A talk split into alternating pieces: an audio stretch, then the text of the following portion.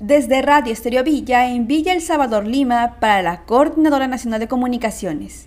Este jueves 4 de mayo, la ministra de Desarrollo e Inclusión Social, Silvana Vargas, junto al director ejecutivo de Cali Guarma, Freddy Hinojosa, supervisaron la entrega de 33.31 toneladas de alimentos saludables a la municipalidad de Villa El Salvador en Lima Sur. La misma que fue recibida en presencia del alcalde del distrito, Kevin Inigo.